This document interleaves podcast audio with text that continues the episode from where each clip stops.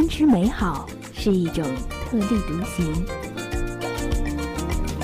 重要的不是跟别人比，是做好你自己。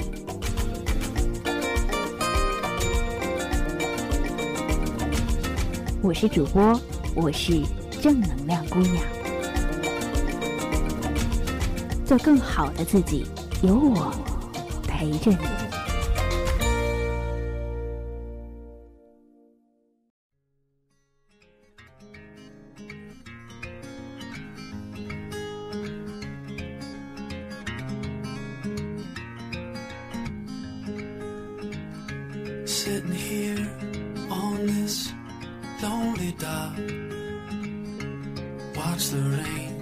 首先，在节目的一开始，我们先来说一说什么是穷游。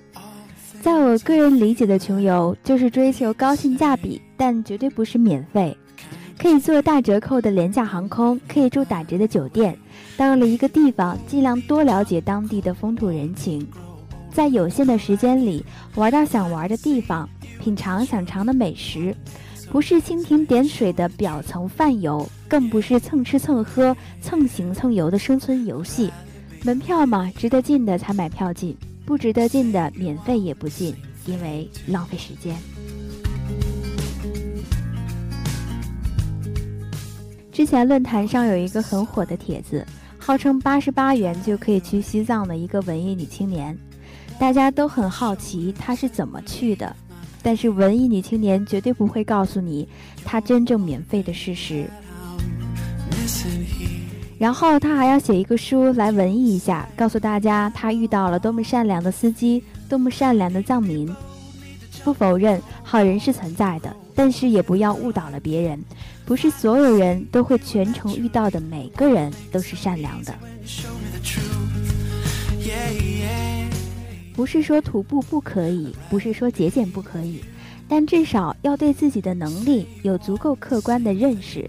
适当的同伴足以支持旅途的经济、专业的装备，还有户外运动的经验、突发危机的处理能力。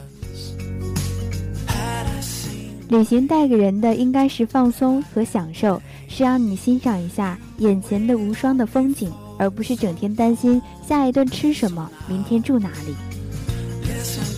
穷游的意义在于，即便你没几个钱，也能勇敢的去探索世界。如果你愿意把这个意义放大，可以放大到，即使你暂时没多少钱，你也可以去完成你的生活和梦想。虽然钱是旅行或者生活当中必不可少的一部分，但是我想你也得承认，在旅行当中有很多美好的地方是并不需要太多钱的，比如当地的博物馆。比如跳蚤市场，或者是当地的祭典，这些都要不了几个钱。我觉得去玩一个地方，最重要的是先了解它的故事，然后去感受当地人自己的生活。这样多去几个地方，就能看到很多不同又相同的生活方式。看到不同之处，就会开始比较，就会开始思考为什么。思考为什么北京的羊肉串这么多？思考为什么山东的出租车起步价这么便宜？思考磕长头的人，他们都有些什么愿望？思考成都为什么有这么多好吃的？无论问题多么幼稚，得到的解答多不合理，至少激活了好奇，然后你开始思考，然后开始探寻。哪怕在旅途结束之后，这种发现感也能伴随你好久。更好的是会发现各地各种人的本质都是跟你一样的，都单纯善良，年轻人都爱喝酒吹牛。会发现你可能曾经充满偏见的 gay，曾经无限崇拜的金融白领，都变得亲切了起来，因为亲眼看过、感受过，日后就不太会去参加很多无意义的辩论，不再多抱怨一些社会现象，会以更开放的心态去拥抱这个世界。是所谓的行万里路不如阅人无数，这些得到和你在旅途上到底花了多少钱没有太多的关系。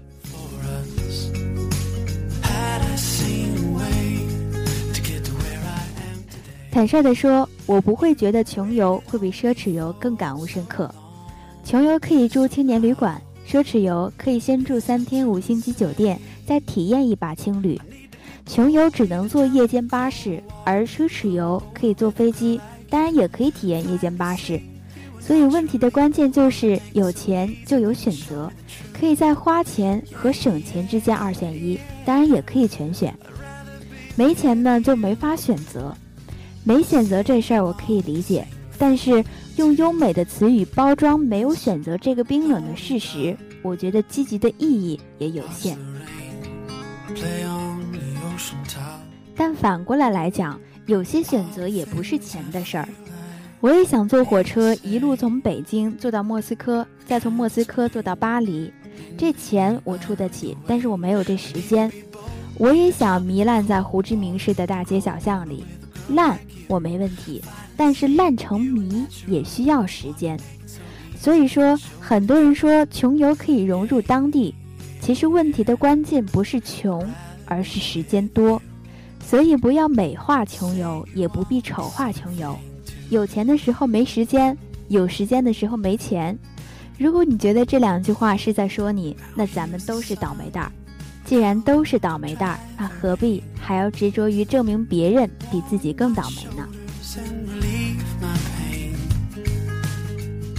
说回来，对于问题本身，我觉得穷游的意义就在于，就算你没钱，也可以出去走走。